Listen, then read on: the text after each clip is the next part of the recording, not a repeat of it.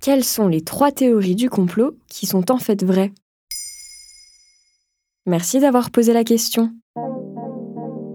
Parmi les conséquences de la pandémie de Covid-19, l'extension massive d'adeptes de théories du complot n'était pas vraiment prévue. Selon un sondage IFOP réalisé en 2022, 35% des Français déclarent croire aux théories du complot. Une théorie du complot, c'est la mise en place d'un projet par une communauté secrète afin de porter atteinte à une population. Et si pour l'immense majorité d'entre elles, elles sont fausses, il y a pourtant certaines théories du complot qui n'en sont plus aujourd'hui. Elles ont été prouvées.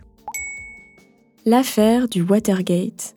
Le 17 juin 1972, aux États-Unis, des cambrioleurs associés à la campagne de réélection du président Richard Nixon, alors républicain, sont arrêtés dans les bureaux du parti adverse, le Parti démocrate. Il était situé dans l'édifice du Watergate à Washington, D.C. Leur but était de voler des documents et d'installer des micros cachés. Mais cette information n'était pas censée arriver aux oreilles du grand public. C'était sans compter sur les deux journalistes du Washington Post, Bob Woodward et Carl Bernstein.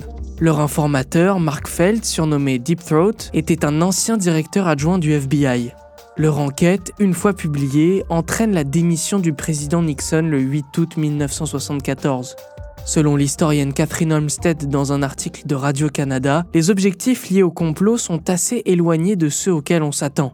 Les exemples de complots gouvernementaux réels avaient des objectifs beaucoup plus restreints. Le but n'était pas d'éradiquer qui que ce soit l'affaire du programme MK Ultra.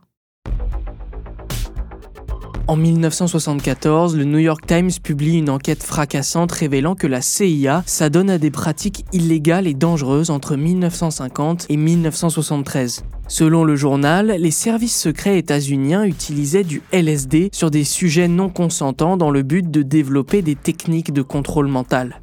Le projet de la CIA vise à développer des techniques de contrôle mental grâce à l'hypnose, la consommation de drogue ou des méthodes behavioristes, c'est-à-dire du conditionnement mental. La CIA a même financé des programmes sur le contrôle mental dans 36 institutions psychiatriques et 44 universités. La défense de l'agence, une fois les accusations révélées, n'était ni plus ni moins que les Russes et les Chinois faisaient pareil.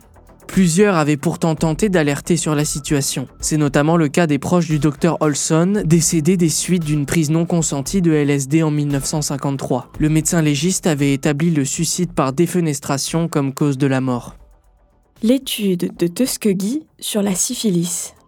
De 1932 à 1972, le gouvernement américain mène une étude sur des hommes noirs atteints de syphilis à Tuskegee en Alabama. Leur objectif est de voir comment la maladie évolue lorsqu'elle n'est pas traitée. Le problème, c'est que les autorités font croire aux participants qu'ils reçoivent un traitement. Et lorsque l'affaire est révélée au grand public, le scandale fait la une des grands journaux et mène à une enquête sénatoriale.